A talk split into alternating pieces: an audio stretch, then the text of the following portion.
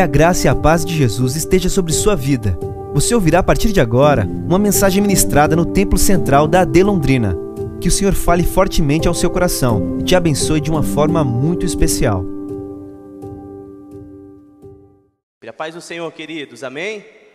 Abra sua Bíblia comigo, vamos fazer uma leitura e meditar na palavra de Deus, aquilo que o Senhor deseja falar ao nosso coração continuar falando, porque os louvores também expressam os seus atributos, a sua vontade, a sua grandeza, e nós bendizemos o seu nome. Isaías, capítulo de número 54. Vamos fazer a leitura. Isaías, capítulo de número 54, verso de número 1 em diante. Diz assim a palavra do Senhor: Canta alegremente, ó estéreo, que não deste a luz exulta de prazer com alegria, com alegre canto exclama: Tu que não tiveste dores de parto, porque mais são os filhos da solitária do que os filhos da casada, diz o Senhor. Amplia o lugar da tua tenda, e as cortinas das tuas habitações se estendam. Não o impeças. Alonga as tuas cordas e firma bem as tuas estacas porque transbordarás a mão direita e a esquerda, e a tua posteridade possuirá as nações, e fará que sejam habitadas as cidades assoladas. Não temas, porque não será envergonhado. Não te envergonhes, porque será, não serás confundida. Antes te esquecerás da vergonha da tua mocidade e não te lembrarás mais do opróbrio da tua viuvez porque o teu Criador é o teu marido. Senhor dos exércitos é o teu nome, e o Senhor de Israel é o teu redentor. Ele será chamado o Deus de toda a terra. Amém? Glória a Deus pela sua bendita palavra. Queridos, existe um ramo de estudo, uma matéria de estudo que se chama antropologia. Esse estudo tem por objetivo estudar o ser humano, e essa matéria ela está presente em várias áreas. Você tem antropologia dentro das ciências sociais, você tem antropologia dentro da filosofia, e você tem, também tem antropologia dentro da teologia. É o objetivo, o, obje, o objeto do estudo é o ser humano, é entender como que o ser humano é, do que ele é composto, como ele se relaciona e assim por diante. E ambas as matérias ou as, as especialidades, né, os ramos, vai entender que o ser humano ele tem uma característica peculiar. O ser humano ele é fiduciário. O que significa isso? O ser humano ele faz uma leitura da sua realidade, ele interpreta a sua realidade e a partir dessa leitura ele atribui significados. É a pessoa que ela olha para o seu contexto, para a sua realidade, seja ela em um contexto familiar, seja ela em um contexto eclesiástico aqui na igreja, seja ela em um contexto profissional dentro do seu trabalho. Nós temos a capacidade de fazer uma leitura do nosso ambiente, de fazer uma interpretação e atribuir a essa leitura significados. Ou seja, significa que nós somos fiduciários, nós temos fé, crença, nós olhamos objetos, comportamentos na realidade e nós vamos atribuir significados que estão para além dessa causa observável. Quando você pega, por exemplo, povos antigos, eles vão olhar para o sol e vão ver que o sol ele nasce em determinado horário, ele se põe em determinado horário que ele aquece o dia, que ele produz luz, claridão, e alguns povos antigos vão atribuir significados. Isso só pode ser um Deus. Nós vamos dar um nome a esse, a, a esse fenômeno, a isso que se, que se faz todos os dias, que acontece. Ou seja, é o ser humano que, através do pensamento, que através da linguagem e das relações, ele vai estabelecendo para si alguns significados. Por exemplo, se nós pegarmos a carne que nós consumimos, que vem da vaca, e nós olharmos para o nosso contexto de Brasil, nós vamos ver que nós consumimos, ela é uma commodity, ela é comercializada, ela representa um valor, uma expressão do mercado e a gente lida com isso. Provavelmente agora na hora do almoço a gente vai, muitos de nós, nós vamos comer essa carne.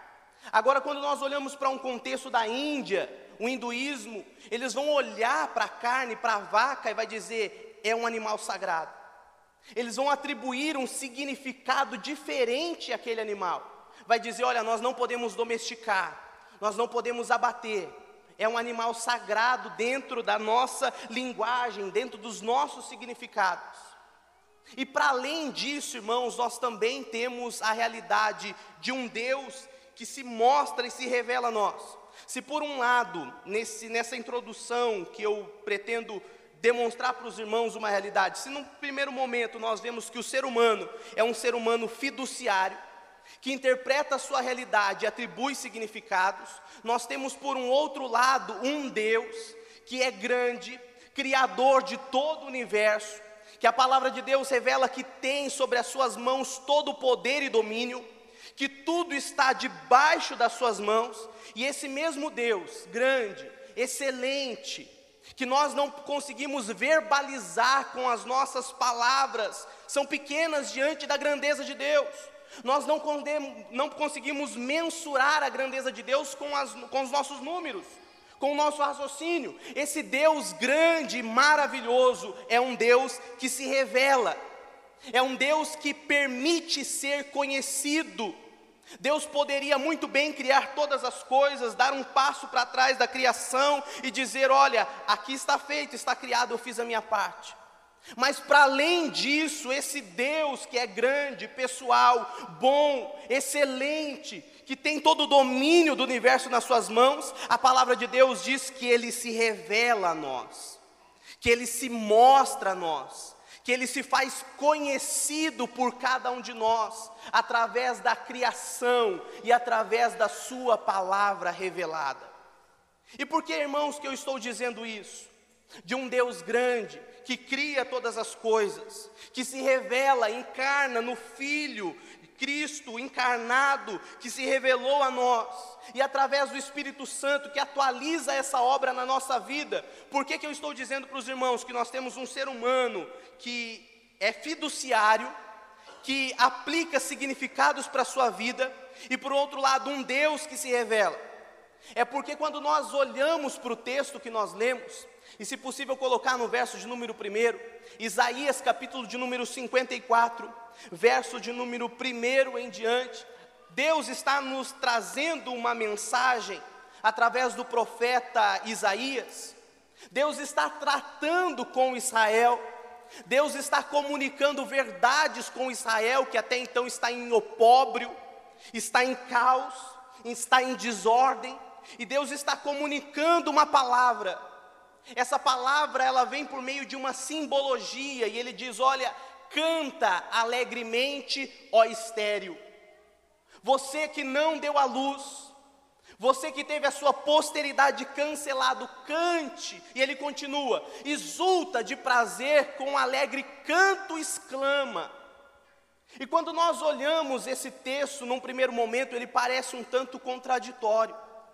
Ele parece até em certo momento, dado as nossas relações, um tanto ilógico, porque ele está dizendo: olha, você que é estéril, nessa simbologia da mulher, você que é incapaz de produzir filhos, gerações, posteridade, cante.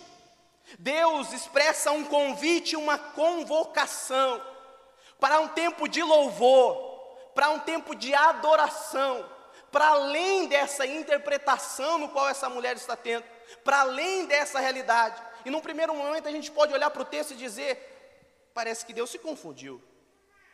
Como pode ele esperar ou convocar um, a canto uma mulher que tem todos os motivos para estar triste, que tem todos os motivos para estar abatida, que tem todos os motivos para dentro da sua alma, do seu ser, estar entregue a essa realidade.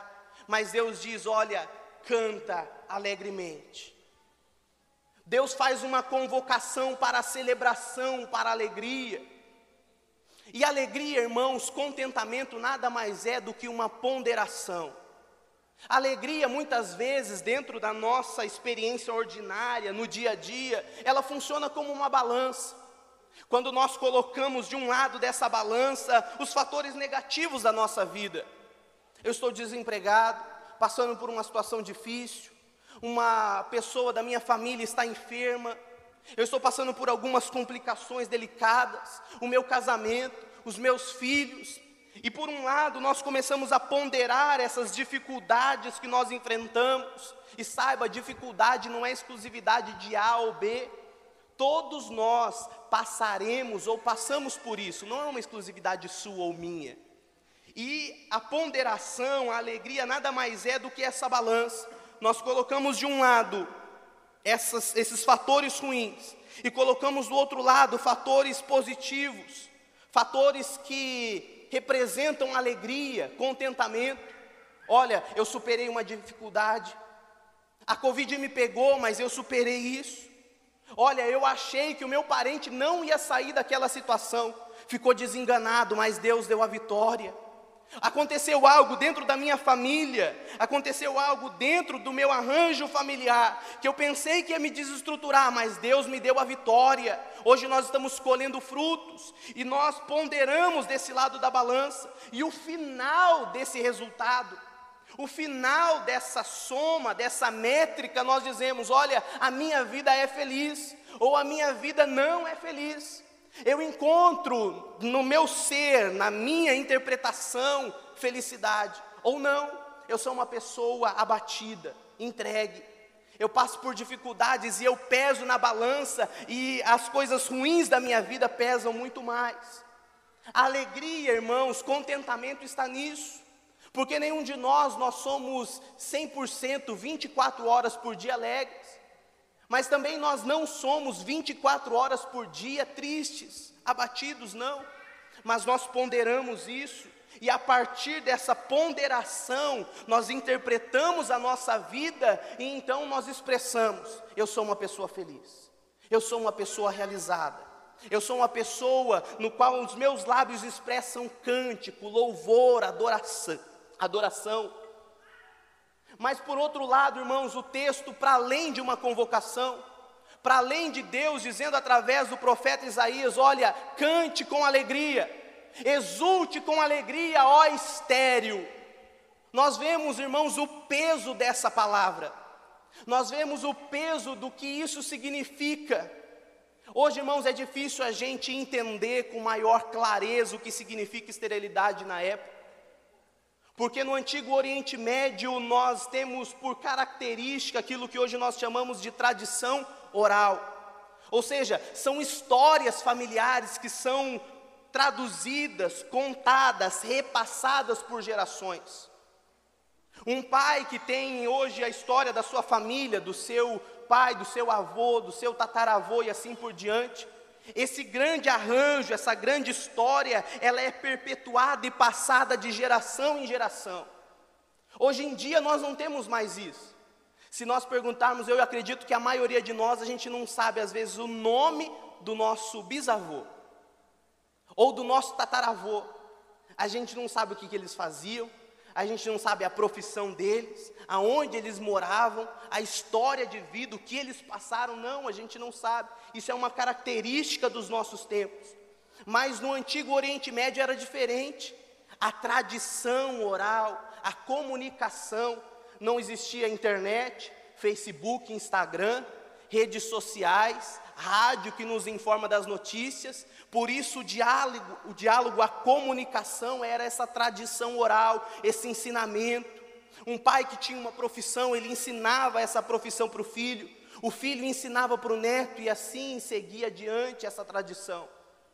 E quando uma mulher, ela pego pela esterilidade, quando uma mulher se via dentro dessa realidade de não poder gerar frutos, isso significava o fim da sua posteridade. Era uma tragédia anunciada. Ou seja, a história de gerações, a narrativa da nossa tradição de uma família, ela foi agora interrompida por esse por essa fatalidade. Ela foi, ela teve o seu ponto final, ela chegou no seu instante de ser acabada. E quando nós vemos então Deus olhando para essa realidade, olhando para esse motivo de tristeza e de lamento, Ele diz: Olha, canta estéreo, canta você que não teve filhos, expressa louvor e gratidão, você que na sua madre não produziu filhos. O Senhor, Ele chama a um novo significado. O Senhor, Ele diz: Olha, e no verso de número 2, o Senhor continua, Ele diz: Amplie a tenda da sua habitação, e as cortinas se estendam, não em peças, e alonga as tuas cordas, e firma bem as tuas estacas. Deus, para além dessa realidade, Deus, para além desse significado, dessa história no qual Ele está traduzindo sobre o povo de Israel, Ele está dizendo: Olha, eu dou e aplico um novo significado. O verso de número 1, na parte B do versículo, ele diz: Porque são mais os filhos da solitária do que os filhos da casada, diz o Senhor. E quando nós olhamos para esse texto, ele parece lógico, porque ele está dizendo: olha, mais são os filhos da solitária do que os da casada. Ele não está dizendo, aplicando o verbo no futuro, mais serão os filhos da solitária. Deus está dizendo, mais são os filhos da solitária do que da casada. Porque, para além, irmãos, desse, desse, contexto que o Senhor está tratando com Israel de esterilidade, existe uma palavra do Senhor, uma palavra que é mais verdadeira que a própria realidade uma palavra de Deus estendida e aplicada sobre a vida desse contexto de Israel, dizendo: olha, as, os seus filhos são maiores ou mais, em maior quantidade do que a casada. Sabe de uma coisa, queridos? Deus, ele não trabalha com especulações. Deus ele não olha para a nossa realidade e ele apura dados e ele diz: "Olha, certamente a história do meu filho será assim ou assado". Deus não olha para as nossas realidades e especula sobre a nossa vida, não. Mas o Senhor Deus, ele tem todo o domínio e a sua palavra, ela é a realidade. A sua palavra é a verdade sobre a nossa vida. Por isso que Deus olha para Estéreo e diz: "Mas são os seus filhos mas são, aleluias, aquilo que eu tenho para a sua vida, mas são aquilo que eu desenhei, aleluias, para entregar sobre você. É isso que Deus está fazendo sobre esse ser humano que é fiduciário, que olha para a sua realidade, que interpreta e aplica significados, e um Deus que se revela, que se comunica conosco, é esse Deus que no meio da nossa história, ele se encontra com a gente. Ele tromba no nosso caminho, na nossa jornada. Ainda que estejamos desgarrados, confusos, perambulantes, aleluias, esse Deus, ele vem ao nosso encontro.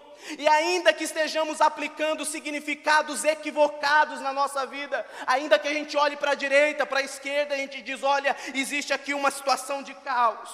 O que reina e impera na minha vida é tristeza absoluta eu pondero e a resolução que eu chego é que eu sou uma pessoa não realizada, triste, confusa, mas o Senhor no meio desse percurso e nesse encontro, aleluias, Ele olha para a nossa realidade, sem negar a nossa realidade, e Ele aplica a Sua palavra, Ele determina um novo significado, Ele está dizendo: olha, canta, você tem motivo para cantar, a minha palavra foi depositada sobre a sua vida.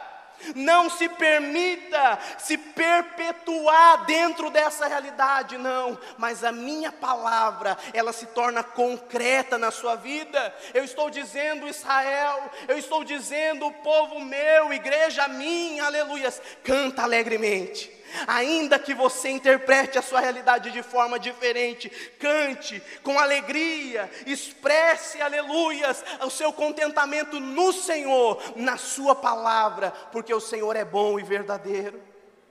O Senhor nos tira, irmãos, às vezes desse caos, desse emaranhado, dessa nuvem de confusão aonde o inimigo de perto nos rodeia, aleluias, o Senhor nos tira, aleluias, e através da Sua palavra, o Seu Espírito que fala ao nosso coração, que comunica com a nossa vida, é como se escamas caíssem dos nossos olhos, É como se um novo horizonte fosse aberto para a gente.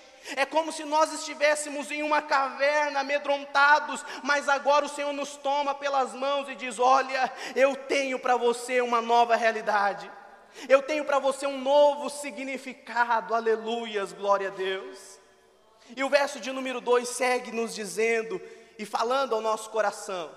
O Senhor ele continua, ele diz: amplia o lugar da sua tenda. Assim como eu disse que para você, dentro da sua realidade, dentro da sua esterilidade, aonde você interpreta um fim, aonde você não interpreta saída, aonde você não interpreta caminhos, eu te dou uma nova realidade, terá filhos, terá muitos filhos. Portanto, para isso, amplia a tua tenda. Estende as cortinas, alonga as cortinas da sua habitação. E aqui ele faz uma linguagem simbólica nos tempos do Êxodo, aonde o tempo de peregrinação, aonde Israel habitou em tendas.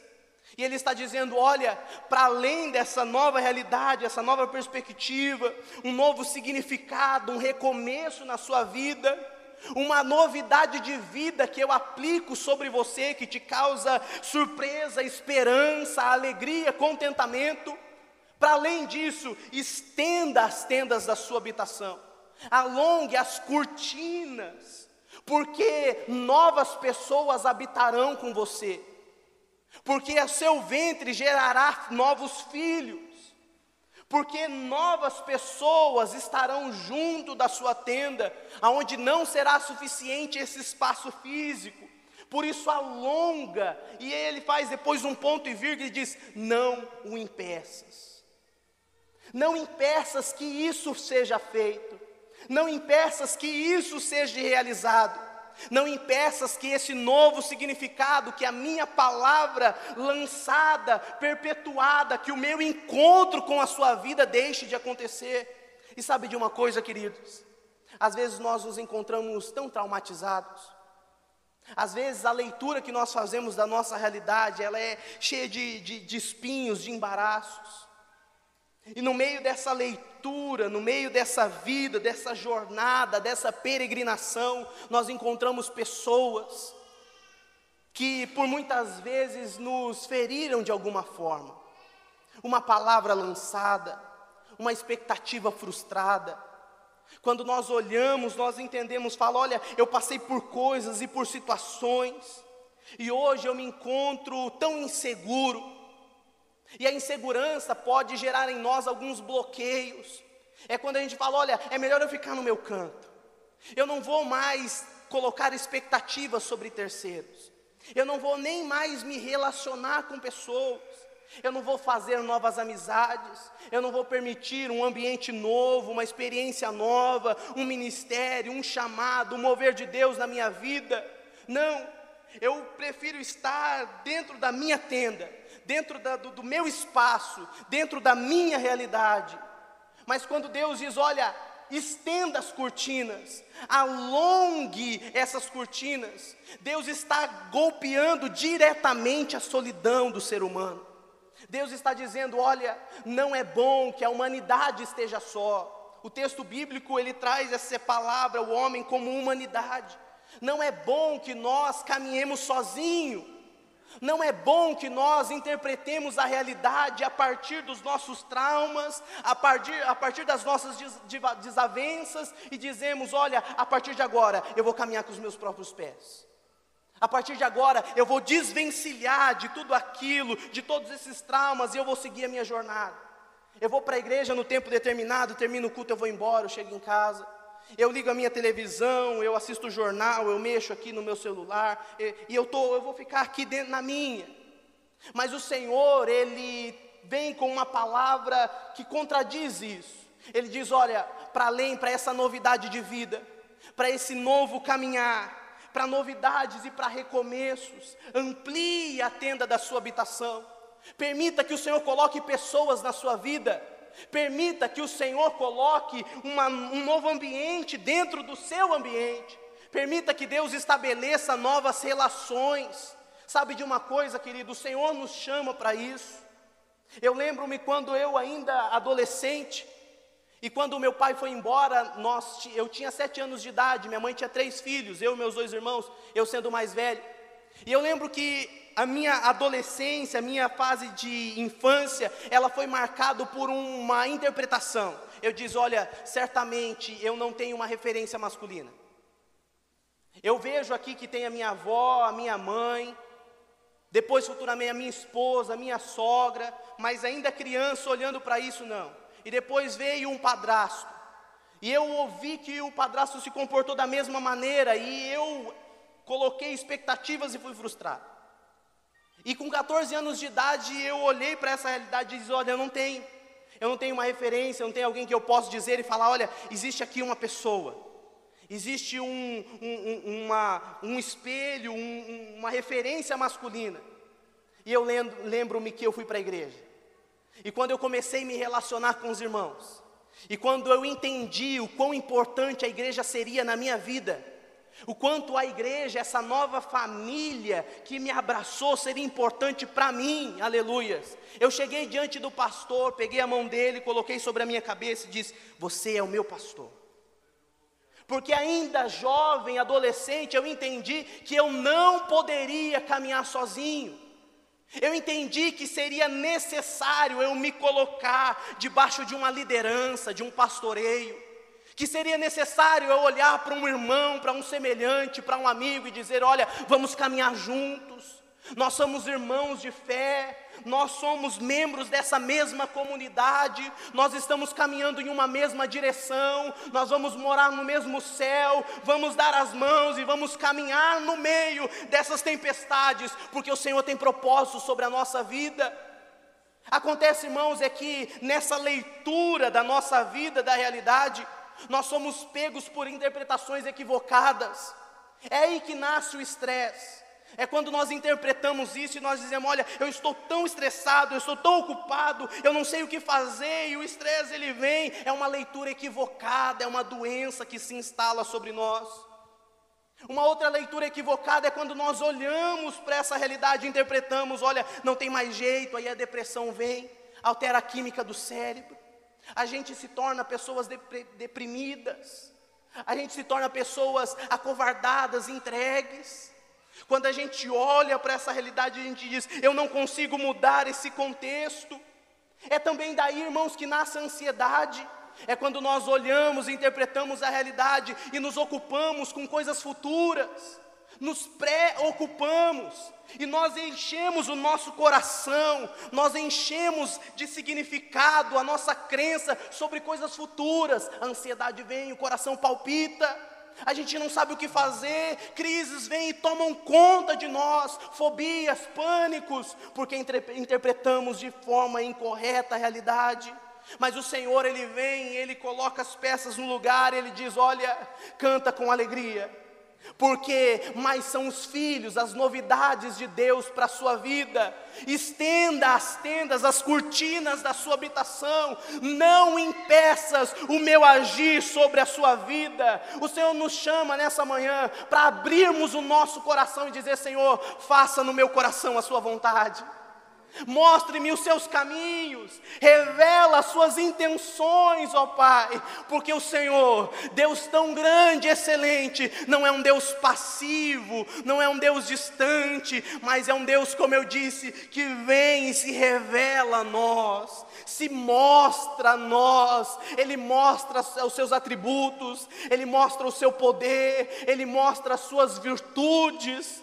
Às vezes a gente olha a realidade, a gente não enxerga virtudes, a gente não enxerga atitudes boas, mas o Senhor se revela a nós e fala: aqui estão as minhas virtudes. O amor, a segurança, a fidelidade, aleluias, o companheirismo, o abraço do Pai, o afeto do Senhor sobre a nossa vida, e a partir desse encontro, aleluias, o nosso coração é invadido dessa novidade desse recomeço, desse alinhamento na nossa vida.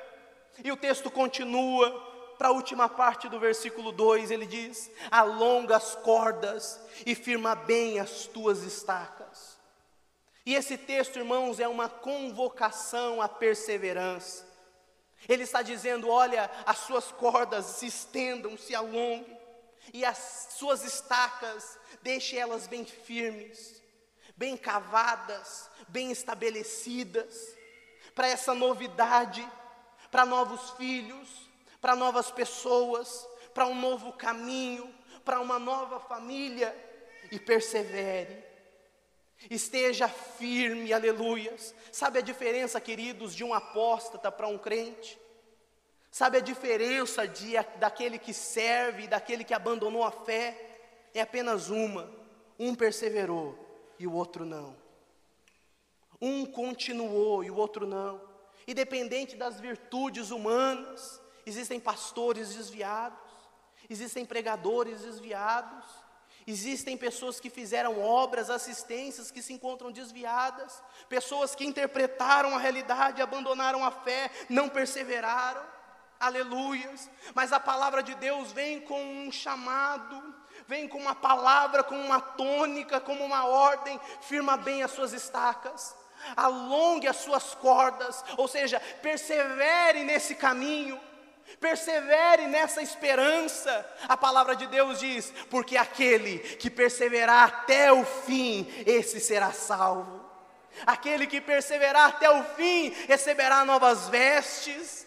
Aquele que perseverar até o fim, eu tenho um novo nome escrito para você. Ao que perseverar até o fim, se assentará ao meu lado, assim como eu, Senhor Jesus, disse: Eu perseverei, eu perseverei a cruz, a morte, a ressurreição e me assentei ao lado de Deus. É isso que esperam para os que perseveram. É isso que se espera, aleluia, para aqueles que depositam a sua fé no Senhor. Por isso, nessa noite, o Senhor está dizendo: Ei, você se encontra cansado nessa manhã, você se encontra, às vezes, como foi dito no começo, sobrecarregado. Às vezes você faz essa leitura e você não consegue encontrar contentamento. O Senhor te chama para novas realidades. O Senhor te chama para um recomeço, aleluias, e Ele aponta um horizonte. Ei, vamos continuar, vamos perseverar. Talvez você chegou aqui com uma carga tão pesada, dizendo: Senhor, parece que eu não vou conseguir chegar até o final.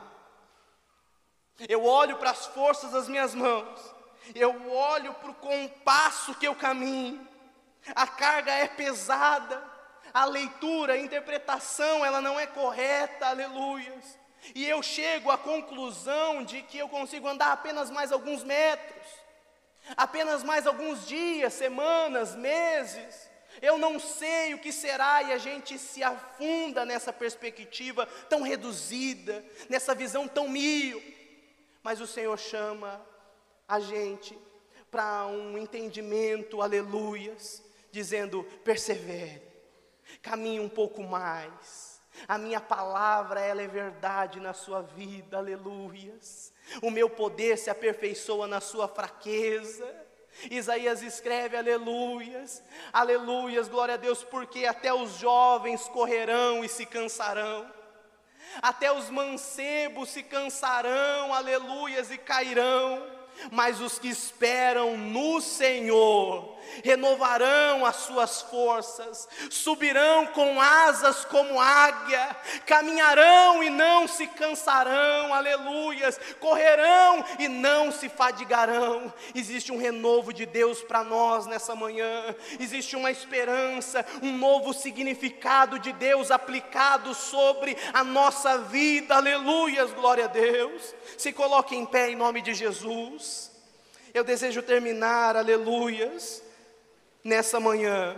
Mas eu não posso deixar de terminar, irmãos, sem orar com você, sem levantarmos um clamor e dizer: Senhor, nós entendemos aquilo que o Senhor falou ao nosso coração, nós entendemos os seus propósitos, nós entendemos que as Suas mãos elas se estendem sobre nós, que permite novos recomeços, que permite novos significados. Agora, irmãos, existe uma razão para isso tudo. Existe uma razão que permite o novo de Deus sobre nós. E o verso de número 5, para nós terminarmos, ele continua, 54, 5. Porque o teu Criador é o teu marido. Sabe por que existe esperança? Sabe por que existe um horizonte? Sabe por que as suas forças não se esgotarão? Sabe por que uma nova realidade, a realidade de Deus, é impressa sobre a sua vida e não a sua leitura equivocada? Porque o teu Criador é o teu marido, o Senhor dos exércitos é o teu nome, aleluia. O Santo de Israel é o teu redentor, é aquele que te redime é aquele que te toma pelas mãos, aleluia. É o Senhor sobre a nossa vida. Não é a nossa realidade, aleluias, que se perpetua sobre nós, não, mas é as boas mãos do Senhor. Ele, ele será chamado o Senhor de toda a terra. Ele será chamado o Senhor de toda a terra ele será chamado Senhor de toda a nossa vida, de toda a nossa existência, Ele será chamado Senhor da nossa história, Ele será chamado Senhor da nossa família, Ele será chamado Senhor dos nossos sonhos, Ele será chamado Senhor das nossas emoções. Ele será chamado o Senhor, o Deus meu, o Santo de Israel, aleluias é o seu nome. E eu termino Isaías capítulo de número 33, verso de número 20. Oh, glória a Deus.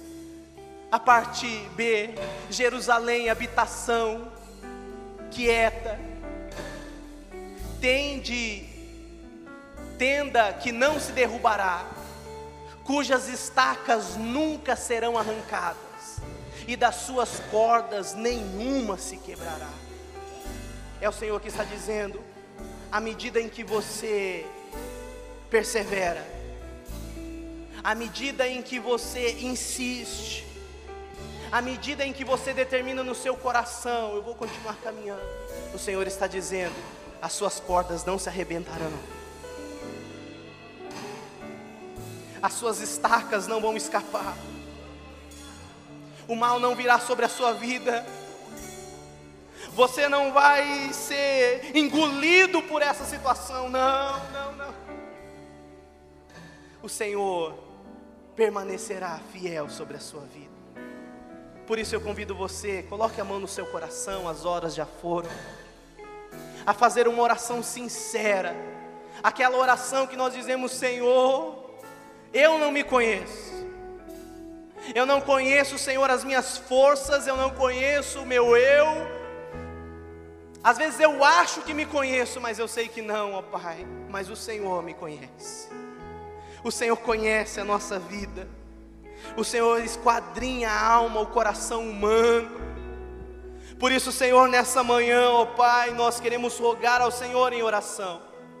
Que o Senhor, ó Deus querido, venha esquadrinhar a nossa vida, venha esquadrinhar o nosso coração venha trazer uma real interpretação da nossa vida.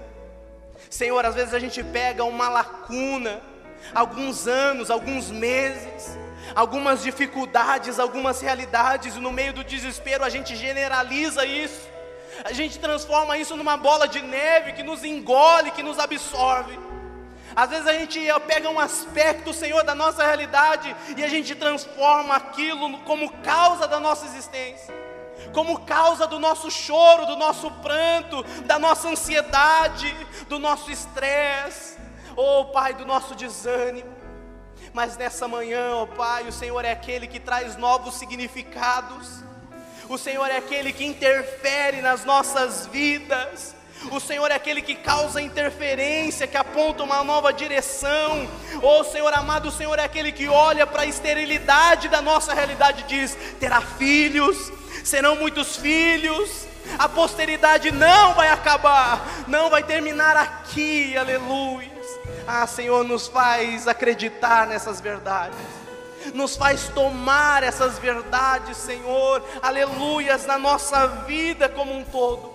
Que possamos, à medida dessa compreensão, cantar, se alegrar, exultar, ou oh, Senhor, expressar louvores ao Teu nome, porque o Senhor é aquele que nos guarda, o Senhor é aquele que nos compreende, aquele que nos ensina.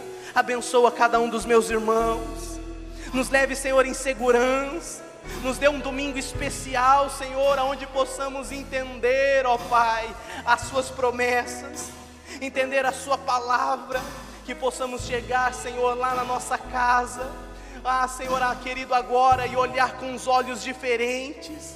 Que amanhã, Senhor, segunda-feira, possamos olhar, chegar no serviço e olhar com novos olhos, com novos significados entendendo, Senhor, que em tudo a Sua vontade, o seu querer, o seu propósito se cumpre na nossa vida. Em nome de Jesus, Senhor, nós oramos e agradecemos ao Senhor em nome de Jesus. Glória a Deus. Essa foi uma mensagem ministrada no Templo Central da AD Londrina. Acesse nossas redes sociais no Facebook, Instagram e YouTube e fique por dentro de tudo o que está acontecendo.